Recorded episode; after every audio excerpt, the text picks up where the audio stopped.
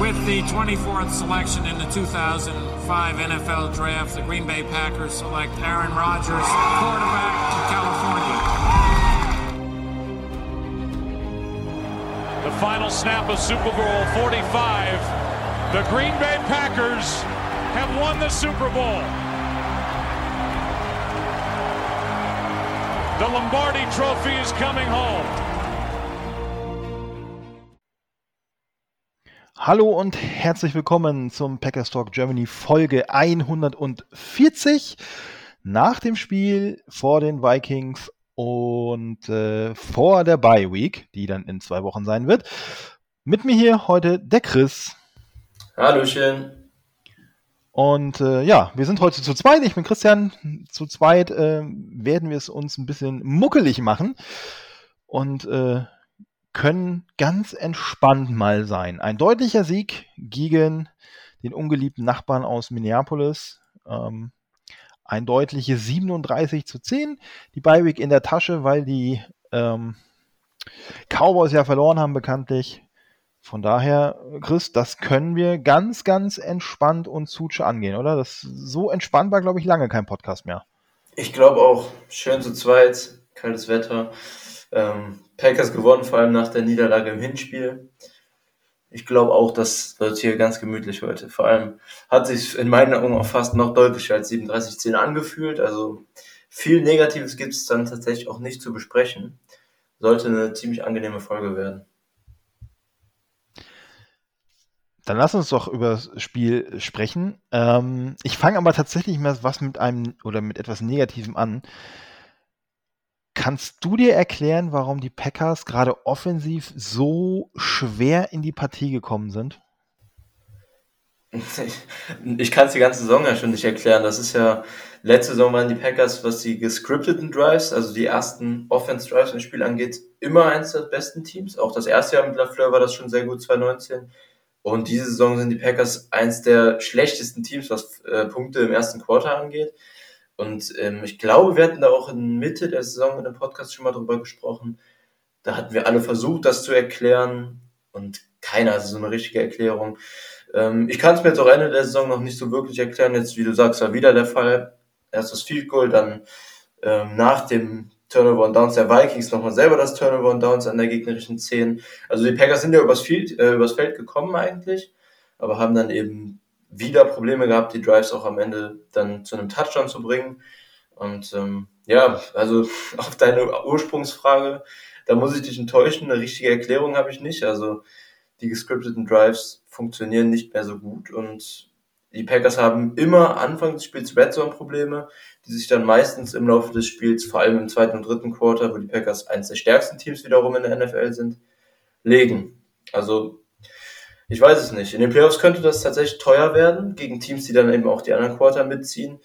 Gegen die Vikings jetzt im letzten Spiel war es dann halt, wie in einigen anderen Spielen die Saison auch schon, ähm, kein Riesenproblem im restlichen Spielverlauf zum Glück.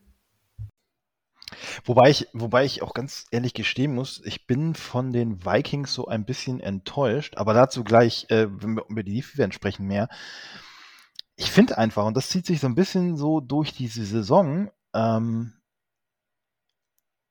ich habe manchmal das Gefühl, man will den Gegnern was anbieten, so was man offensiv kann, ähm, und kommt dann im, mit äh, geänderten Plays, mit einem besseren Play-Calling aus der Halbzeit oder auch schon wie jetzt am äh, Sonntagnacht im zweiten Viertel besser rein.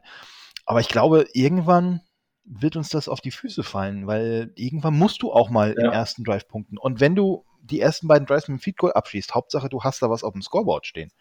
Ja, das erste Drive war ja tatsächlich auch ein Field Goal.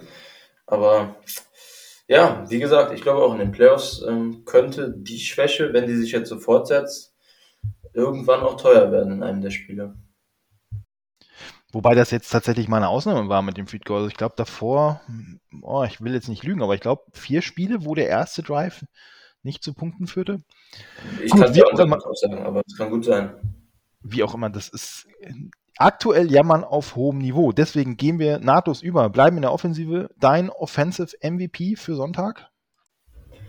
Ich fand, da hatte man tatsächlich echt eine relativ große Auswahl. Hm Im Endeffekt gehe ich an der Stelle, glaube ich, sogar mit Lazar über den anderen beiden, die wahrscheinlich offensichtlicher gewesen wären. Ähm, weil für mich war das ziemlich deutlich das beste Saisonspiel von Lazar. Hatte mehrere starke Catches, den Touchdown natürlich allen voran, ähm, wo er einfach super gezeigt hat, dass er ein guter und physischer Contested Catcher ist, gute Hände hat, hat im Blocking eine gute Arbeit geleistet und da Lazar diese Saison ja, in meinen Augen oft auch zu wenig Credit bekommen hat, öffentlich und auch von, ein, von den Fans, ähm, nehme ich hier Lazar als Offensive MVP für die letzte, in Anführungszeichen, richtige Regular Season Woche der Packers diese Saison. Hat er sich verdient. Ja, kann ich mitgehen, tatsächlich. Ähm, also kann ich verstehen, sagen wir so, gehe ich nicht ganz mit. Ähm, mehr zu Alan Lazard, seine Rolle, vor allen Dingen in den letzten Wochen, weil es war ja nicht nur jetzt das Spiel gegen die Vikings, was er, wie Chris schon richtig sagt, das beste Saisonspiel von ihm war, sondern auch zuvor. Ähm, kann ich euch nur empfehlen. Jo hat äh, geschrieben auf der Homepage zu Alan Lazard, also gibt dem Mann doch etwas mehr Liebe. Mein Offensive MVP, und ähm, da bin ich äh, ja, ein bisschen sehr Mainstream, ist halt äh, Devontae Adams. Ja, wieder 136 Yards. Ich hatte auf 150 in der Bold Prediction getippt bei Twitter. Ähm, 136, ein Touchdown, 12,4 äh, im Schnitt. Und das war wieder großartig.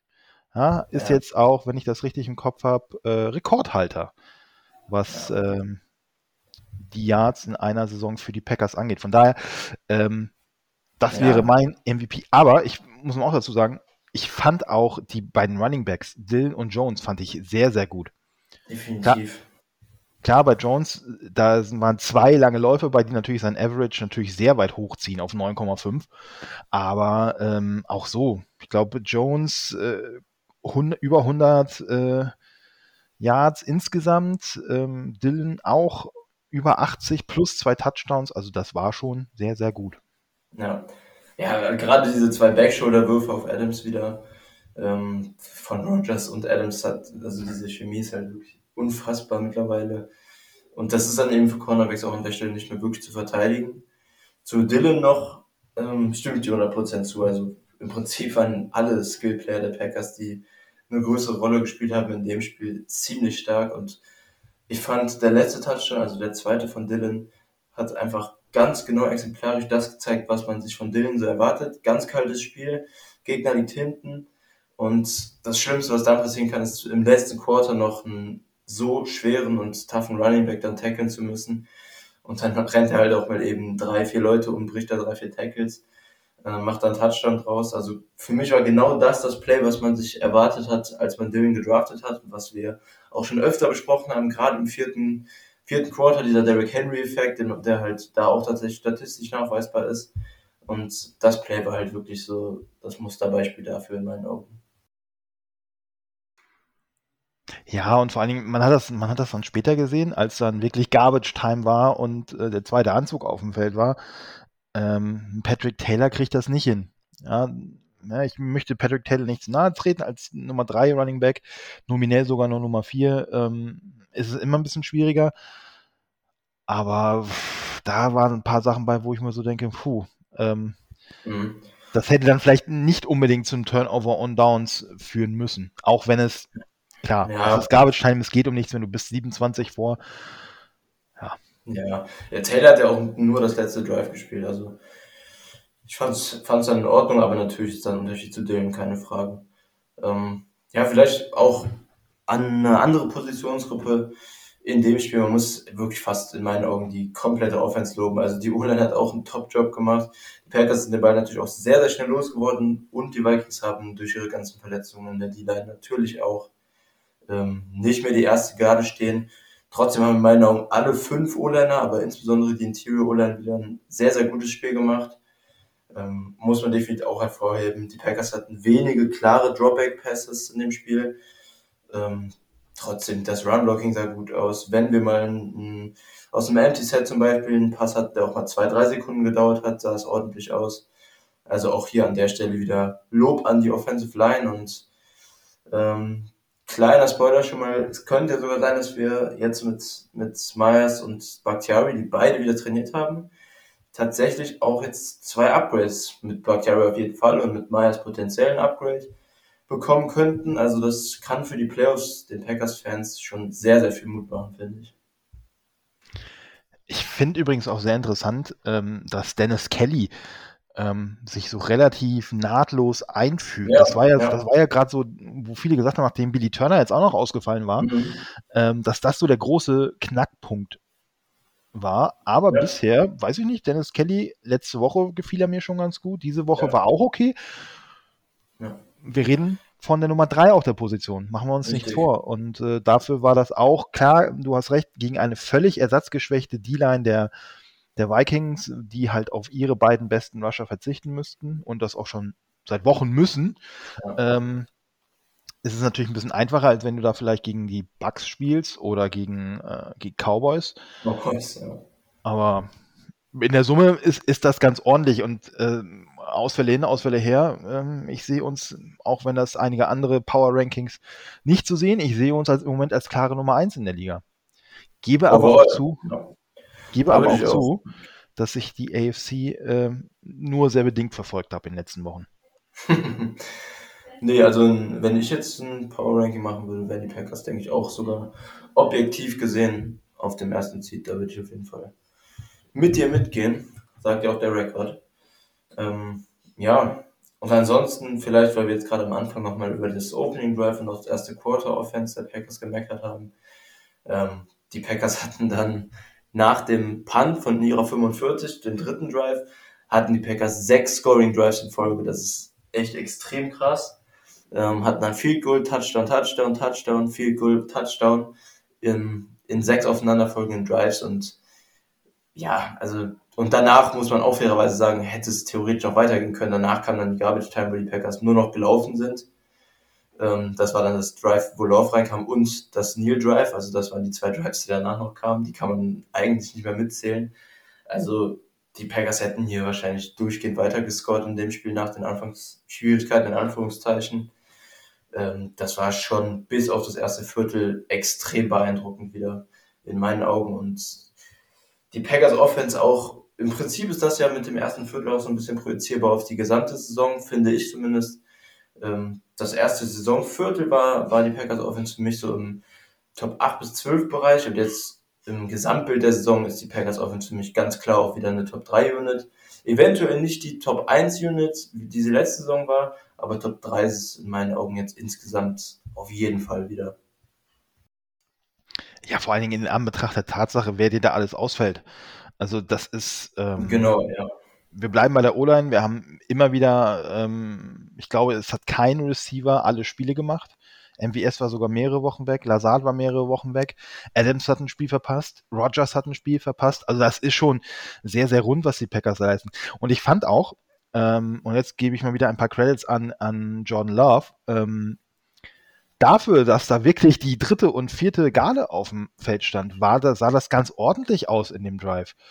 Ja, für mich war das eher dann, dass es da am Ende relativ schnell dann doch raus war, lag nicht unbedingt an Jordan Love. Ich erinnere mich da an einen Pass, ich glaube auf, boah, am wen ging der raus? Der ging rechts raus, ich glaube auf EQ. Nee, ja, ging, genau. auf EQ? ging auf EQ? Ich meine auch, wenn das der ist, der nicht im Kopf war den fand, den fand, den fand ich sehr, sehr gut und das ist das, was ich eigentlich erwartete. Da kam der, da kam der Blitz, der Blitz wurde gesehen und dann kam der schnelle Release rechts raus. Also das war schon, das war schon gut. Das würde ich halt gerne, ähm, das nehme ich mal ganz kurz vorweg, das würde ich gerne am Sonntag gegen die mhm. Lions auch sehen. Aber Lions machen wir gleich noch ganz ja. kurz danach. Hat dir irgendwas in der Offensive, jetzt mal abgesehen vom ersten Viertel, nicht gefallen? Oder irgendeine Position, irgendein Spieler, wo du sagst, das war nicht so dolle? Nee, ich, also ich habe tatsächlich beim Tape gucken nur zu einzelnen Spielern allerhöchstens zwei Plays, die mir nicht gefallen haben. Und an, also bei zwei Plays lohnt es sich in meinen Augen noch nicht, die negativ hervorzuheben. Deshalb habe ich tatsächlich offensiv keinen Spieler, den ich jetzt hier negativ dann ähm, herausstellen würde, ja. Äh, geht mir ähnlich. Mir fallen nur einzelne Situationen. Mir ist da, glaube ich, ein Pass auf Deguara in Höhe der Endzone, den er eigentlich fangen muss. Frag mich aber bitte nicht, an welchem mhm. Drive das war. Ähm, ich glaube, das war ganz am Anfang. Erstes war oder zweites Drive. Ja, den, den muss er nach meinem Dafürhalten fangen. Ja. Aber gut, genau. ähm, auch De Guevara ist noch jung, äh, das sei ihm verziehen und wenn du 37-10 gewinnst. Ähm, ja, Dylan hatte noch zwei, zweimal in Pass Protection Schwierigkeiten gegen Linebacker, die geblitzt sind. Das ist mir noch aufgefallen, aber wirklich ansonsten war höchstens ein Fehler pro Spieler und das braucht man nicht negativ erwähnen. Wechseln wir mal wieder auf die andere Seite des Balles, ähm, in die Offensive. Und da möchte ich mal erst eine Meinung hören, zum, und zwar zum Play-Calling von Mike Zimmer. Jetzt hast du den Ausfall. Dir fehlt aktuell dein Nummer 2 Receiver mit Thielen, dir fehlt dein Quarterback mit Kirk Cousins und du hast nur äh, eine schlechtere Kopie von Ben Rufflesberger, nämlich äh, Sean Mannion mhm. und ein Rookie wie Kellen Mond. Warum zur Hölle? Rückstand hin, Rückstand her. Du willst, du kannst mit einem Sieg, bist du im Playoff-Rennen noch fett mit drin. Mhm. Warum macht er dann so ein Play-Calling und setzt auf den Pass? Ja, also fairerweise muss man ja sagen, dass Simba die Plays zumindest nicht call, das macht der Clint Kubiak. Ähm, aber im Gameplan hast du natürlich recht, ist Simba definitiv involviert, da gehe ich schwer von aus.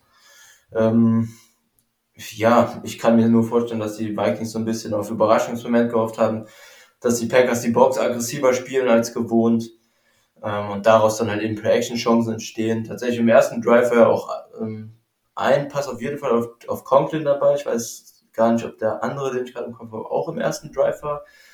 Ähm, aber zweimal waren er zumindest bei diesen Bootlegs ähm, Conklin dann für 10 Yards offen. Aber insgesamt sehe ich es auch nicht so richtig. Die Packers sind defensiv immer noch einigermaßen anfällig gegen den Run. Ähm, das geht halt auch einfach mit dem Scheme von Joe Barry einher.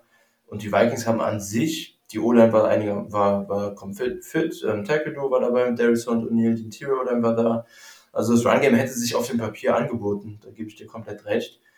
Ähm, ja, es war für mich auch überraschend. Ich kann es mir nicht so wirklich erklären, außer mit diesem geplanten Überraschungsmoment, was dann offensichtlich nicht funktioniert hat, weil die Packers ihre Defense relativ normal gespielt haben.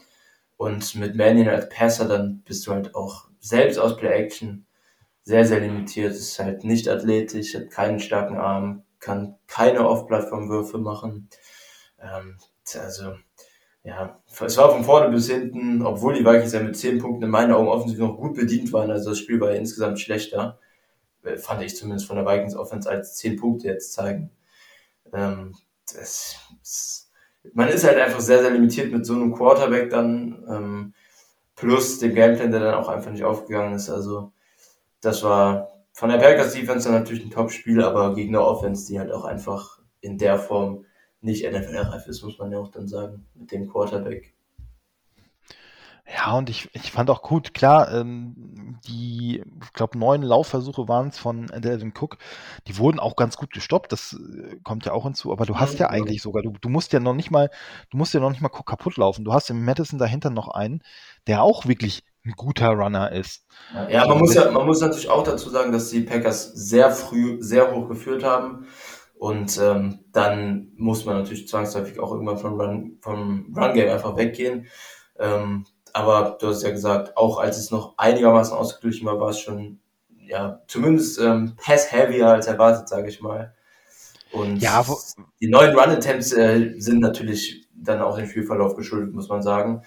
Aber klar, die Packers haben in der Run-Defense auch, zumindest als die Vikings noch gelaufen sind, einen ganz guten Job gemacht, definitiv. Ich finde aber, generell von Anfang, also es war von Anfang an nicht. Klar, wenn du irgendwann 17-0 zurückliegst, ähm, ist es logisch, dass du dann nicht mehr auf den Lauf setzen kannst. Oder was 13-0, ich weiß es gerade nicht, wie auch immer. Aber wenn du 3-0 oder auch wenn du 10-0 zurückliegst, kannst du eigentlich auf den Run setzen. Mike Zimmer hat zum Glück nicht gemacht und ähm, unsere Laufdefense hat sogar ja, ganz gut gespielt, war, was man ja von den Vorwochen nicht unbedingt erwarten konnte. Mhm. Lass die Ausfälle in, in der, in der O-Line der Vikings hin. Ähm, kein Quarterback her, aber das war nicht unbedingt zu erwarten, wenn man überlegt, ähm, wie uns Nick Chubb, ja, Nick Chubb in der Woche davor um die Ohren gelaufen ist. Ähm, ja. ja. Wer war denn dein Defensive MVP bei den Packers? Defensive MVP war in dem Spiel für mich tatsächlich Preston Smith, muss ich sagen. Ähm, hatte ganz am Anfang, ich kann sogar auch sein, dass das erste Drive der Vikings war, äh, einmal in Coverage was zugelassen. Das rechne ich jetzt aber nicht so negativ an und dann einmal den Edge nicht gut gesetzt gegen den Lauf.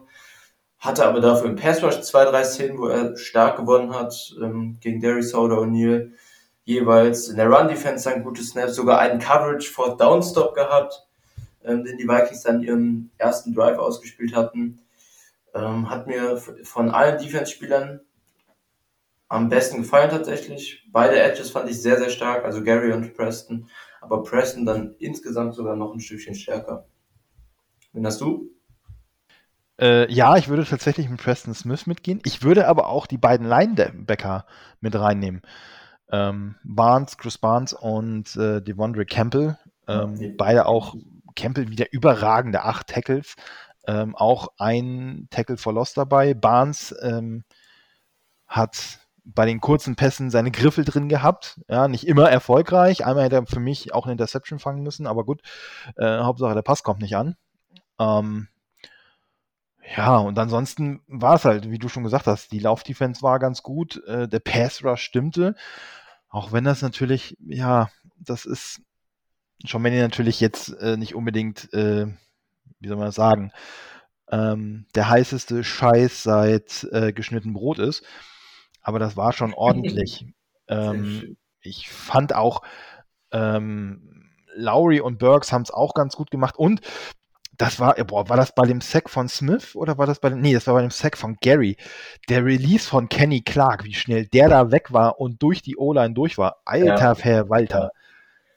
Auf jeden Fall. Und selbst Abdullah Anderson wurde aus dem Practice Squad hochgeholt und hatte zwei, drei Snaps, wo ich mir dachte, oh, sehr schön. Also D-Line hat mir auch echt gut gefallen. Linebacker, die generell Defensive Front, ähm, können wir, glaube ich, einen Haken hintermachen. Das sah sehr, sehr gut aus in dem Spiel. Lancaster hat auch einen guten Run-Stop. Hat mir sehr, sehr gut gefallen, auch die Linebacker, wie du gesagt hast. Aber Secondary schließt ja auch quasi nahtlos an. Also ich, ja, darum kann man natürlich dann in Garbage Time. ich wollte gerade sagen, ich wollte gerade sagen, das wäre mein einziges absolutes Negativ an diesem Wochenende. Also, Jadom, es tut mir leid. Was macht der Mann noch im Kader? Warum sitzt er noch nicht auf der Straße? Also, es, sorry. Ja, ich bin ja. echt. Ich bin also echt, es ist schon schwierig, so wenig aus Garbage Time Snaps zu machen. Also, ich weiß auch nicht, was das ist. daraus nicht, daraus nicht zu machen, ist ja okay. Daraus nicht zu machen, ist völlig okay. Aber dann auch noch Mist zu machen. Diese ähm, ähm, Pass Interference da im, war es im letzten Drive oder im vorletzten Drive der Vikings? Weiß ich gar ja, nicht. Glaub, Diese Pass Interference, also ich, ich habe nie Football gespielt. Und ich gebe auch zu, wahrscheinlich wäre ich dafür auch ein bisschen zu doof, Cornerback zu spielen. Aber da wüsste ich, dass ich da die Finger weglasse. Vor allem der Pass ist, Pass ist ja eigentlich nicht gut. Der ist wirklich nicht gut. Es gibt überhaupt keinen Grund. Klar, du gibst vielleicht dann am Ende Raum auf, weil du halt, weil er halt vorher verpennt hat. Aber ähm, ja, dann gibst du halt den Raum auf. Gut, jetzt hat die Strafe nichts gemacht, weil die die klein wurde, ne? Aber es war dann eine Pass dafür eine Strafe, wo ich, mich, wo ich mir dann denke, ja, lass das Spiel mal Das macht ja quasi noch schlimmer. Die Flagge wurde declined und der, also er hat eine Pass Interference begangen und der Catch wurde trotzdem gemacht. Das macht ja noch schlimmer. ja, so kann man, so kann man, so kann man es auch sehen. Also, es tut mir leid. Ähm, ich kann mir nicht, ich kann mir nicht vorstellen, dass äh, ähm, St. Charles ähm, wesentlich schlechter spielt. Ja, ist natürlich ähm, bei St. Charles spannend, ob der auch outside dann eingesetzt wird, aber ich also ich verstehe es auch nicht wirklich, kann ich komplett mitgehen. Was ich ansonsten zu Defense nur noch hervorheben würde, wäre, dass King in seiner Rolle als, äh, als Dime-Linebacker gegen Titans tatsächlich schon wieder eingesetzt wurde. Hatte auch bei Third Down, hat dann äh, Jack Conklin gedeckt bei dem Third Down. Das kriegt er auch einigermaßen gut hin bisher, hat jetzt auch wieder nur elf Snaps gespielt, also limitiert diese Rolle. Aber zumindest bei längeren Third Downs gegen Titans ähm, ja, könnte das Mittel sein. Zum Beispiel die, bei den Bengals habe ich das vor kurzem auch gesehen. Die haben äh, mit Trey Flowers auch so einen langen Cornerback, der ziemlich unbeweglich ist und auch einfach outside nicht gut. Den haben die Bengals jetzt in den letzten Spielen zum Beispiel auch öfter gegen Titans eingesetzt, gegen die 49ers, gegen Kittel zum Beispiel. Und irgendwie habe ich das Gefühl, dass Barry sich da so ein bisschen was abgeguckt hat bei Anarumo, bei den Bengals Defense Coordinator und King jetzt auch so ein bisschen diese diese Rolle reindrückt, diese langen, dünneren Cornerbacks jetzt, jetzt gegen Thailands bei Dritter und Lang zu stellen. Ich meine, an sich macht es natürlich auch Sinn, wenn das keine super physischen Thailand Roadrunner wie, wie Kittel oder Kelsey jetzt zum Beispiel sind. Äh, ja, ich, äh, ich fand das auch gut und ähm, schade, mein persönlicher Favorit, aber da stehe ich mit der Meinung ja allein, da Henry Black musste dafür weichen. Aber ich glaube, das war die äh, logische Konsequenz. Und äh, Conklin ja. ist ja ist jetzt vielleicht nicht Elite wie, wie Andrews oder wie Kittel oder wie Travis Kelsey, aber der ist ja kein schlechter Tight End. Vor allem kann er Pässe fangen. Also ja. ähm, von daher war das, war das schon ganz gut und King dann auch relativ unauffällig, was auch im Umkehrschluss bedeutet, er hat keinen großartigen Fehler gemacht. Richtig. Und für eine ungewohnte Position finde ich das völlig in Ordnung. Definitiv. Wenn, wenn ein Cornerback unauffällig ist, dann ist das in der Regel ein ziemlich gutes Spiel gewesen. Schließen wir die Defense ab. Gehen wir mal ganz schnell äh, zu dem Teil, den wir in den letzten Wochen ja, kritisiert will ich gar nicht mehr sagen haben, sondern irgendwie schon jedes Mal verbal verprügelt haben, nämlich ähm, die Special Teams. Ich fand, Chris, ähm, das war in der Summe eine deutliche Steigerung. Klar, es ging nicht mehr schlechter als in den letzten Wochen, das ist mir auch schon klar, aber mhm. es war ähm, eine deutliche Steigerung. Sowohl was das Kicking angeht, immerhin fünf von acht Kicks von Mason Crosby, äh, Kickoffs gingen in die Endzone zum Touchback. Mhm. Ähm, das geht weiter bei äh, den Returns. Die eigenen Returns waren okay. Äh, hier Moore hat das bei den Punt Returns sogar sehr gut gemacht, fand ich. Hat auch den längsten Punt ähm, Return der Saison in seinem ersten Einsatz direkt. Spricht nicht für Amari Rogers. Definitiv nicht. Und ähm, auch so, auch ähm, so, wenn man selber panten musste, war das auch völlig in Ordnung, fand ich. Man hat ein bisschen was zugelassen, ja, aber auf der anderen Seite bei den Vikings sind jetzt auch nicht unbedingt die Returner da, wo man sagen muss, ja, das äh, Ja, jetzt, also die, äh, die, Packers haben ja auch nur zweimal gepantet, muss man fairerweise sagen. Und der erste Punt war ja Horror, wenn du dich erinnerst. Stimmt, ich meinte auch gar nicht die Punts, ich meinte, ich meinte die Kickoff-Returns.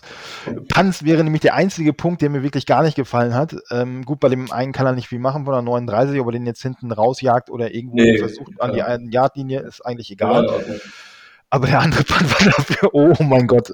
Ja. Ähm, ich habe schon die Frage gestellt, was mit Bojo los ist bei mhm. Twitter. Mhm. Und, ja, das, äh, das hast haben, du recht. Der hat ein bisschen abgebaut, zweite Saisonhälfte im Vergleich zum, genau. Start, der extrem stark war. Genau, und wäre es tatsächlich nur dieses eine Spiel gewesen, würde ich sagen, okay, klar, kalt, ähm, da hatte J.K. Scott mhm. Probleme, da haben viele andere Panther auch Probleme, wenn sie in Green Bay spielen, aber es ist, und genau wie du sagst, eigentlich schon die fast die komplette zweite Saisonhälfte. Ja. Ja, definitiv ist auffällig. Äh, ja, was mir noch zweimal aufgefallen ist, war im Special Teams nur Kickoff Coverage wieder. Da kamen, glaube ich, zwei oder drei Returns der Vikings auch über, über die 30, was dann halt im Schnitt einfach zu weit ist.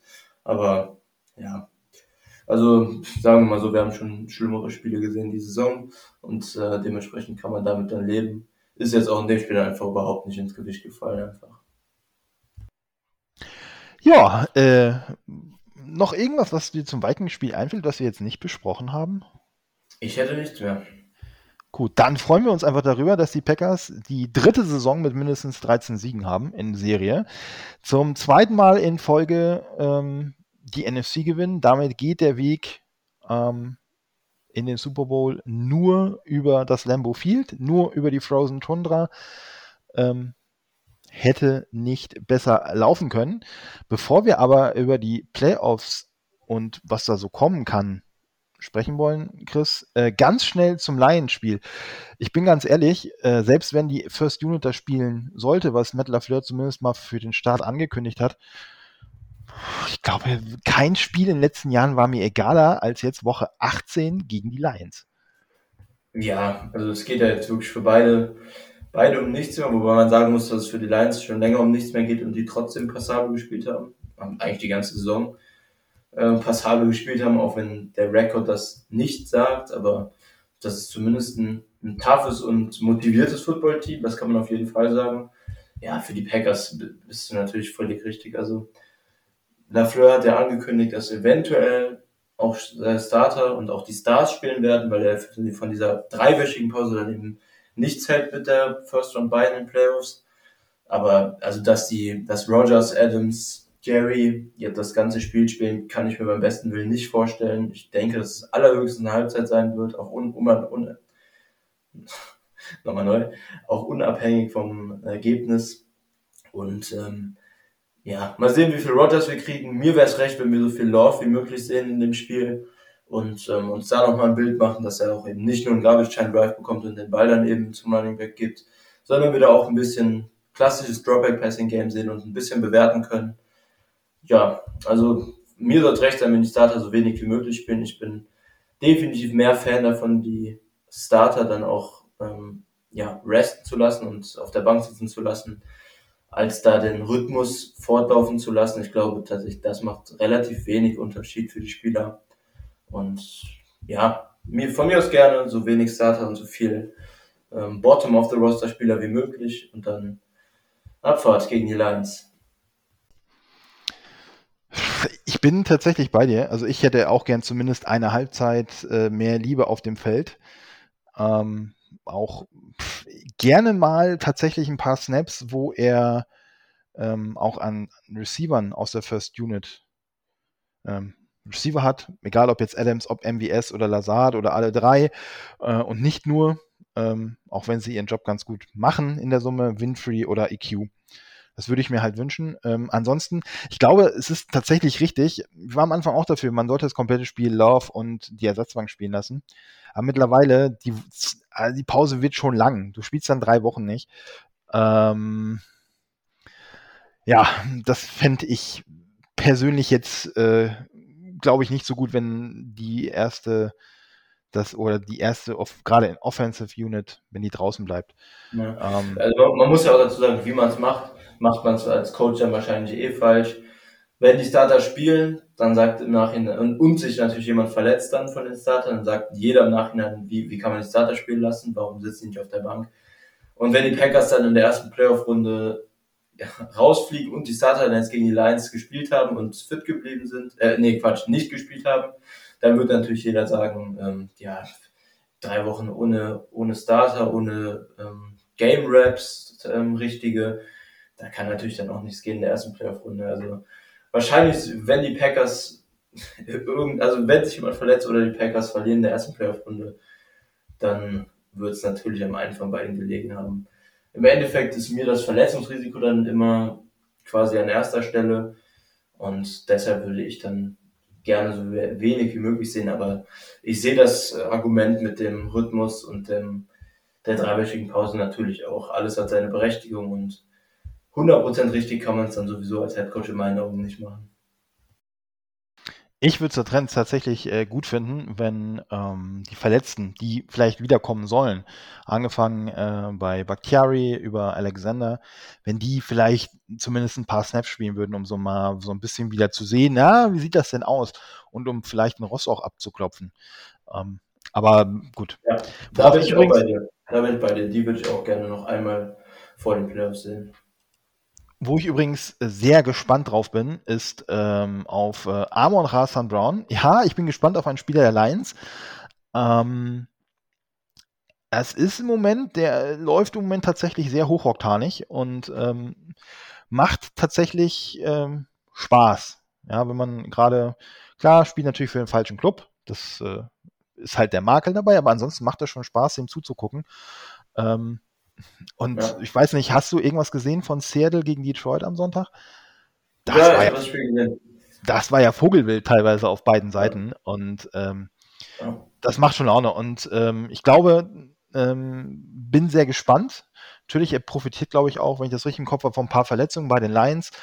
Ähm, bin sehr gespannt, ob das äh, dauerhaft so sein wird, dass Amon Ra sich zumindest als Nummer 2 Receiver in einer NFL-Offense ähm, festspielen kann. Ja, ja, Hawkinson ist halt verletzt, der natürlich einige Tage sonst gesehen hat. Aber die letzten Wochen oder generell auch eigentlich die zweite Saisonhälfte hat Amon Ra sich da echt als, als, als Waffe etabliert, definitiv. Also kriegt da im Schnitt immer so ungefähr acht Touches jetzt pro Spiel.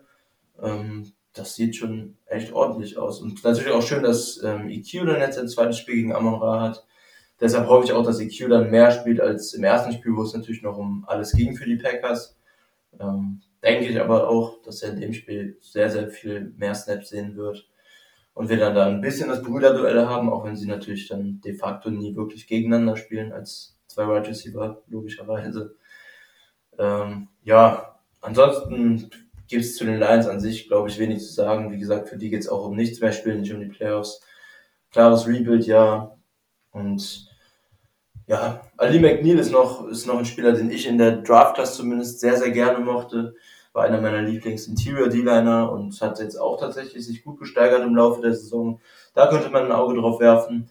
Und ansonsten gibt's dann noch sehr, sehr viele andere Spieler. Die Lions generell spielen quasi die zweite Saisonhälfte mit einer, mit einer undrafted Rookie-Truppe ähm, in vielen Teilen. Und ähm, da gibt's zumindest viele junge und talentierte Spieler zu sehen. Und ähm, im Gegensatz zu den Texts zum Beispiel, die halt auch kein gutes Team sind, die dann im Umkehrschluss aber mit schlecht Veterans spielen, kann man hier dann zumindest ein bisschen, bisschen ähm, Spieler, die man im Draft eventuell beobachtet hat, auch nochmal sehen. Das finde ich dann zumindest noch ganz attraktiv an den Lions hier in dem Spiel. Und es gibt ein Wiedersehen mit Jamal Williams und oh ja. vielleicht auch mit Tim Boyle. Ähm, ja. Jared Goff ist zumindest beim Training wieder zurück. Ähm, aber vielleicht spielt auch Tim Boyle, der sich übrigens, das habe ich gerade erst gesehen, äh, tatsächlich Nummer 12 geschnappt hat in, mhm. in Lions Land. Ja. Gut, äh, haken wir das Spiel. Achso, äh, was ist denn dein Tipp für Sonntag? Ach, überraschst du mich genauso, wie du dich selber gerade überrascht hast. Ähm, ja, genau. ja, schwierig. Also das Spiel ist echt, das hängt ja komplett davon ab, wie viel die Starter dann bei den Packers spielen. Ähm, ich sag ganz ehrlich, ich würde den Lions ja auch einen, einen Sieg nochmal gönnen. Für mich ist das echt eine, zumindest mit Campbell auch eine sympathische Truppe. Und für die Packers geht's ja wirklich, also es, es geht einfach um nichts. Natürlich tippe ich trotzdem auf die Packers, weil ich hier im Podcast niemals gegen die Packers tippen werde. Und ähm, deshalb gewinnen die Packers dann am Ende 20 zu 17 gegen die Lions. Ich glaube tatsächlich, dass es ein paar mehr Punkte gibt. Es gibt am Ende ein Jo, ein 26 zu 24 für die Packers und mal wieder, ich glaube, das hat gegen Detroit schon fast Tradition, ein Walk-off-Field-Goal von Mason Crosby. Oh ja, stimmt. Das, das wäre super. Und äh, Touchdown von EQ und Amon fände ich auch ganz nice. Oh, dann will ich aber nicht wissen, wie äh, NFL Deutschland und wie RAN abgeht. Oh ja. Das also da, ich dann damit eine Woche dann trotz Playoffs wahrscheinlich durchgehend. Interviews, Videos. Gut, ähm, kommen wir so ein bisschen zu etwas, was eigentlich so in die Nachsaison gehört, nämlich ähm, die Diskussion MVP Offensive Player of the Year. Hat ein bisschen Zündstoff bekommen. Äh, gestern, was gestern oder schon vorgestern? Nee, gestern, mhm. weil Hab Arkosch, ähm, das ist irgendwie ein Insider rund um die Bears, ähm, bitterböse über Aaron Rodgers geurteilt hat. Ähm, und ähm, ganz einfach kurz zusammengefasst gesagt hat, naja, der, aufgrund der Off-Season-Issues, die wir vorher hatten, ähm, würde Rodgers bei ihm aus dem MVP-Rennen von vornherein raus sein. Ja. Ähm, wie bewertest du das? Ja, und Rodgers hat ja dann auch tatsächlich in der Pressekonferenz sogar darauf geantwortet mit, äh, mit Hise Bam und ähm, ist ja eigentlich selten, dass Spieler so eindeutig dann auf externe Kommentare einfach antworten. Und gerade für Rogers ist es auch nicht typisch. Ähm, deshalb war das schon interessant. Ja, also für mich ist, ist das, wenn man sowas dann öffentlich sagt, eigentlich ein Ausschlusskriterium für die Wahl, weil das eine Wahl ist für den wertvollsten Spieler der Saison und die Offseason da keine Rolle spielen sollte, sondern nur die Leistung auf dem Platz. Ähm, hin oder her, ob man jetzt Fan davon ist, dass Rogers eben diese ganze Sache mit, mit dem Impfen, ja, wir müssen ja nicht noch mal komplett drüber reden. Also natürlich gefällt das niemandem, hoffe ich zumindest. Ähm, und man darf das auch definitiv verurteilen, was Rogers gemacht hat, aber ich gebe Rogers da insofern recht, dass das in der MVP-Wahl für mich einfach keinen Platz hat und dementsprechend auch an sich von dieser Person keine Stimme gewertet werden sollte. Ähm, ob er dann jetzt im Endeffekt auch aus, ausgeschlossen wird, ähm, steht jetzt mal in den Sternen, aber in meinen Augen sollte er es zumindest sein. Wenn er so einen Kommentar, wenn er so doof ist und so einen Kommentar öffentlich abgibt, sollte er es sein, sagen wir mal so. Ähm, Ergänzung noch dazu, äh, Hab Arkush ist zurückgerudert in einem Statement, was er veröffentlicht hat bei sich über Twitter.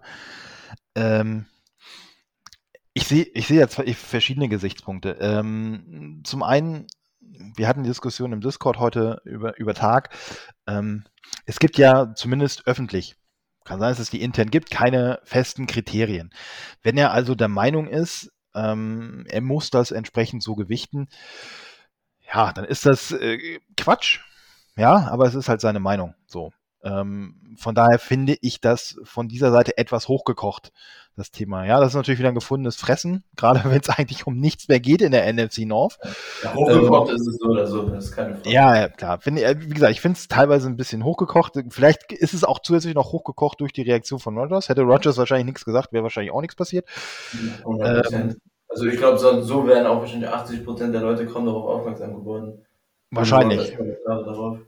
Wahrscheinlich. Ähm, ähm, ich finde aber nochmal, ähm, die Aussagen sind Quatsch, ja, für, also auch aus meiner Sicht, aber es ist halt seine Meinung. So. Was natürlich nicht geht, und äh, da gebe ich dir recht, und da gebe ich auch ähm, einigen von unseren Mitgliedern auf unserem Discord recht, ähm, das kann ich nicht öffentlich machen. Ja, das kann ich mir von mir aus denken, das kann ich nachher sagen, wenn ich gefragt werde, warum ich den nicht als MVP habe, falls das irgendwie rauskommt, ähm, dann kann ich das machen, aber nicht währenddessen. So. Und ähm, das für mich abschließend dazu, ähm, um den User Heisenberg zu, äh, zu zitieren, äh, man kritisiert nicht den eigenen Owner. das ist ein gutes Finish. Und jetzt zum tatsächlichen MVP Award. Hättest du eine Konkurrenz zu Rogers oder ist es für dich sogar konkurrenzlos, der MVP Award jetzt? Hättest du mich das vor zwei, drei Wochen gefragt, hätte ich tatsächlich äh, Spieler mit drin gehabt. Äh, allen mhm. voran Tom Brady, den hätte ich mhm. mit drin gehabt. Ähm, aber aktuell, ja, Taylor, ähm, Jonathan ja. sein Vorname von, von den Coles. Das wäre der einzige, aber auf der anderen Seite, der hat in einer ersten Hälfte der Saison wenig Rollen gespielt. Also es, ich weiß nicht, ja. mir, mir ähm, fällt kein anderer ein, muss ich gestehen. Das sind so die einzigen, bei die überhaupt in die Verlosung kommen mhm. könnten. Ja. Und die sind so weit weg. Das ist so, ja. Ja. ja, also für mich kann MVP leider nur ein Quarterback werden, so gut Taylor jetzt auch war, weil es halt der wertvollste Spieler kann für mich dann kein Running Back sein, wirklich. Auch wenn Taylors Stats einfach überragend sind und die, nicht nur die Stats, die Saison natürlich auch auf dem Feld von ihm einfach top ist. Ähm, ich hatte ganz lange Murray, bis sogar bis ähm, Week 12, 13, glaube ich, hatte ich Murray, wenn ich eine Stimme hätte gewählt. Ähm, der hat sich dann jetzt leider nach der Verletzung, nach seinem Comeback so ein bisschen verabschiedet mit schlechteren Leistungen und auch einfach, weil die Cardinals als Team so ein bisschen von der Bildfläche gerutscht sind. Ähm, also für mich wäre es, wie du gesagt hast, Brady oder Rogers. Wenn Brady es wird, das wäre der einzige Kandidat, bei dem ich nicht, ähm, nicht komplett meckern würde, sage ich jetzt mal, ähm, wenn der Rogers übertrifft. Für mich wäre die Wahl jetzt dann auch Rogers, auch aus neutraler und objektiver Sicht. Ähm, aber Brady könnte ich zumindest noch nachvollziehen. Jemand anderes als die beiden könnte ich jetzt nicht nachvollziehen und kann ich mir auch nicht vorstellen. Ja, sehe ich auch. Also ich, es sieht anders aus, wenn wir über den Offensive Player of the Year sprechen. Ähm, ja. Aber nee, beim MVP tatsächlich nicht. Dafür ist es halt, wie du sagst, zu sehr ein Quarterback Award geworden in den letzten Jahrzehnten. Ähm, und ich glaube, wenn Derrick Henry, wenn der seine Pace bis zu, die er bis zu seiner Verletzung hatte, weitergegangen wäre, dann hätten wir tatsächlich jemanden mal, ähm, zumindest für mich geworden. ernsthaft im Rennen, ähm, der die Quarterback-Phalanx dadurch brechen kann. Ähm, aber ja, also äh, als Skill-Position-Spieler, um da überhaupt mitreden zu können, muss man halt dann irgendwie wirklich eine absolut historische Saison haben. Und die hat Taylor ja sogar teilweise und selbst das kann ich mir nicht vorstellen, dass das überhaupt reicht. Also vielleicht kriegt er ein, zwei Stimmen irgendwie dann, aber für, also ich kann mir nicht vorstellen, dass er mehr als drei oder vier Stimmen bekommt. Ja, ich sehe, wie gesagt, ich sehe ich seh nur für mich, ähm, ich hätte nur Derrick Henry noch gehabt, ähm, wenn er tatsächlich die Pace, bis, die er bis Woche sechs, sieben, wie auch immer, äh, mhm. weiter gehabt hätte, dann hätte ich ihn in der Verlosung gehabt. Ähm, andererseits, er hat letztes Jahr schon überragend gespielt und keine Rolle gespielt. Ja, so, ja. Ähm, ja. Anders sieht es äh, beim Offensive Player of the Year aus. Ähm, ich gehe davon aus, Chris, Devontae Adams ist da bei dir mit in der Verlosung. Sonst noch irgendwer, wo du sagst, da muss man auf jeden Fall ein Auge drauf haben? Ja, also Adams ist in der Verlosung 100% dabei. Ähm, ich, Quarterback klammer ich jetzt mal aus, weil ich es langweilig finde, wenn also für mich ist es auch schwachsinnig, wenn Quarterbacks dann auch noch Offense Player of the Year werden. Ich wäre sogar dafür, dass es eine Regel gibt, dass es nicht möglich ist, wenn ein Quarterback MVP wird, was jetzt wahrscheinlich fast, wenn nicht sogar jedes Jahr sein wird. Ähm, ich wäre dafür, dass es nur Skill Position oder nicht nur Skill Position, sondern alles außer Quarterbacks in der Offense sein sollten. Ähm, ja, Adams ist dabei, Taylor dann, dann natürlich logischerweise auch. Ähm, Cooper Cup wäre in meinen Augen auch, ähm, wenn ich die Packers-Brille mal absetze, über Adams sogar. Ähm, ist für mich der stärkste Receiver dieses Jahr in der NFL. Und ansonsten hinter den dreien kommt für mich dann schon, schon ein Cut, muss ich sagen. Ähm, das wären diese drei. Da würde vielleicht noch Debo Samuel so ein bisschen damit spielen, der einfach eine unfassbar große Rolle und eine unfassbar starke Saison bei den Niners spielt. Aber Carp, Taylor und Adams sind für mich die klaren Top 3. Und also tippen tue ich zu sehr, sehr hoher Wahrscheinlichkeit auf Taylor. Da gehe ich von aus. Und wenn ich selber wählen würde, würde ich, glaube ich, in der Reihenfolge Cup, Taylor, Adams das Ganze sogar ranken. Also mich würde es mega freuen, wenn Adams das wird, keine Frage. Er hätte es letztes Jahr auch schon verdient gehabt und dieses Jahr wieder. Schade, dass er das bisher noch nicht geworden ist. Er hätte es verdient, insgesamt über seine Karriere gesehen, mal den Titel mitzunehmen. Aber ganz, ganz neutral hätte ich, wie gesagt, die Reihenfolge dann, die ich gerade benannt habe, glaube ich. Äh, ich hätte, ich würde sogar Cup vor ähm, Taylor stehen, stellen bin ich ganz mhm. ehrlich. Ähm, auch, aber das, das ist tatsächlich, also ich glaube, das ist tatsächlich Geschmackssache, weil da kannst du, ob du Adams nimmst, ob du Cup nimmst, ob du Taylor nimmst, da hast du wirklich drei, die, wo ich sage, die sind auf Augenhöhe.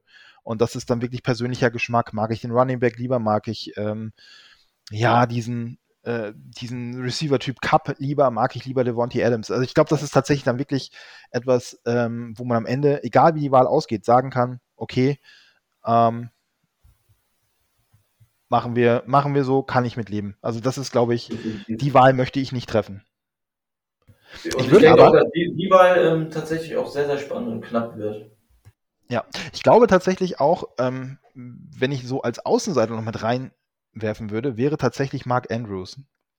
Den würde ich halt mal wirklich als krassen Außenseiter noch mit reinwerfen, ähm, um vielleicht mal was anderes als Receiver und Running Back zu haben. Ähm, ja.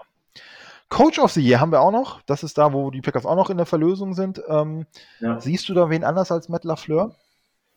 Ähm, zwischendurch war Belichick ja ganz oben, weil McDonald halt so eine starke Rookie-Saison hatte. Ähm, und da Jones jetzt ein bisschen schwächer geworden ist in der zweiten Saisonhälfte oder im letzten Saisondrittel, sagen wir mal, ähm, glaube ich, dass der ein bisschen abgerutscht ist. Für mich wäre Lafleur der Kandidat, wenn ich wählen würde. Ähm, aber ich glaube, auch Coach of the Year könnte, könnte sehr, sehr knapp werden in der Verlosung. Ähm, ich denke, Belichick wird ein paar Stimmen bekommen. Ich kann mir auch vorstellen, dass Kingsbury sogar ein paar Stimmen bekommt. Ähm, und ansonsten gibt es auch noch kleinere Kandidaten, die ich da sehe. Vielleicht sogar Nick Sirianni bei den Eagles, der jetzt eine überraschend gute Saison mit den Eagles hat als Rookie Head Coach. Mm, und ansonsten, ja, Mike Rabel vielleicht noch, der da lange ohne seine Waffen in der Offense gespielt hat und auch eine gute Defense gestellt hat. Titans, wenn sie den ersten Seed holen, natürlich als Team dann auch sehr, sehr gut dastehen. Das wären vielleicht noch Kandidaten, die da oben mitspielen. Zach Taylor, der die Offense, wo die Offense äh, natürlich jetzt einen großen Schritt gemacht hat. Ähm, ich glaube, auch das könnte wie Offense Player of the ziemlich knapp werden. Für mich wäre es aber Lafleur. Für mich wäre es auch Matt Lafleur. Ich würde noch tatsächlich Zach Taylor mit reinnehmen von den Bengals. Ähm, Habe hab ich doch gesagt, ganz am Ende noch. Hattest du? Oh Gott, ja. dann ging das bei mir gerade unter, weil ich gerade irgendwie vom Kopf woanders war. Ja, ich würde tatsächlich, das wäre so tatsächlich mein zweiter Kandidat, Cliff Kingsbury. Ja, hm, weiß ich nicht. Ja, kann man, kann man auch mit reinnehmen, wäre auch völlig legitim. Meine Wahl wäre auch nicht. Ich glaube aber, dass der tatsächlich irgendwie ein paar Stimmen abstauben wird. Ähm, ja. Ähm, wie heißt der Headcoach von den Titans noch? Ähm, ähm, Mike Rabel. Mike, Mike Rabel. Mike Rabel wäre für mich auch noch so ein Kandidat, aber das war es dann auch schon. Ich glaube, ja, das Einzige ist halt, ähm, ob Matt LaFleur wirklich so hoch im Kurs steht. Aber das werden wir dann sehen. Yes. Gut, äh, apropos Coach of the Year, ähm, weißt du, Chris, um ein bisschen Geschichtsstunde zu machen, welcher Head Coach der Packers ähm, der letzte Coach of the Year war? Boah, ich weiß nicht, ob McCarthy mal Coach of the Year wurde. Spoiler, Ich- nein. Nein. Nein. Boah. Nee, sag's mir. Lindy Infanti, und zwar 1989. Ähm, das war, wenn ich das richtig im Kopf habe, endlich mal eine Saison, wo die Packers nach langer Zeit wieder die Playoffs erreicht haben. Ähm, und äh, der wurde tatsächlich mit einem 10-6-Rekord, wurde er damals Coach of the Year. Geschichtsstunde vorbei. Ja, Vielen äh, ich, dann sind wir, glaube ich, ähm, am Ende für heute. Bisschen kürzer, ein bisschen schneller, ein bisschen kompakter. Ich hau mich auf die Couch, äh, wünsche euch äh, ein schönes Wochenende, äh, viel Spaß am Sonntag, egal welche Truppe da auf dem Platz steht. Und äh, dann geht's danach in die Bye Week. In diesem Sinne von mir schon mal Go Pack Go. Ja, weil war sogar die letzte Regular Season Folge für diese Saison. Als nächstes stehen dann die Playoff Folgen an. Da ist ein bisschen mehr Feuer in den Previews auch noch drin. Und viel Spaß am Sonntag. Wir hören uns nächste Woche wieder. Go Pack Go.